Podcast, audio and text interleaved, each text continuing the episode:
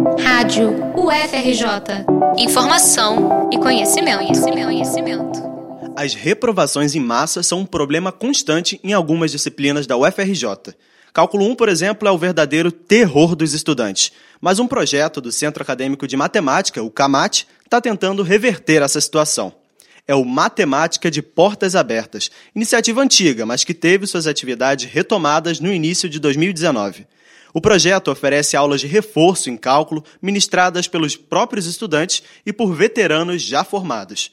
Segundo o diretor de eventos do CAMAT, João Gabriel Carneiro, o foco é ajudar nos conteúdos básicos que ainda despertam dúvidas nos calouros. É um projeto que busca auxiliar o aluno no seu background, ou seja, a gente quer sanar as dúvidas deixadas no ensino médio para que a gente possa ajudar o aluno aí sim com dúvidas com relação ao cálculo 1. A gente não pode querer fazer uma monitoria de cálculo 1 sem saber identificar aonde o aluno está errando, porque a maioria dos erros acontecidos no cálculo 1 é proveniente de uma, uma má formação no ensino médio. De acordo com o Instituto de Matemática, a disciplina unificada de cálculo 1 teve mais de 1.300 inscritos no primeiro semestre de 2019, mas cerca de 70% não conseguiram aprovação.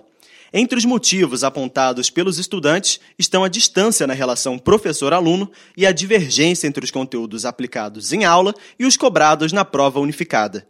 Para Clarice Batista, aluna de Engenharia Química, as reprovações em massa podem agravar um problema ainda pior, a evasão universitária. Essa reprovação em massa em cálculo 1 muitas vezes desmotivam desmotiva as pessoas que estão na graduação, porém já com outras ocupações. Eu acho que reprovações em massa são uma forma muito fácil de tirar os alunos desse ambiente da graduação e ser uma, uma, algo excludente se você não tem alguma proposta para acolher essas pessoas que têm esse déficit no primeiro período. Por enquanto, a metodologia do Matemática de Portas Abertas é voltada somente aos alunos do Instituto de Matemática, mas estudantes de outros cursos também podem participar das aulas. Reportagem de Pedro Dobal para a Rádio UFRJ.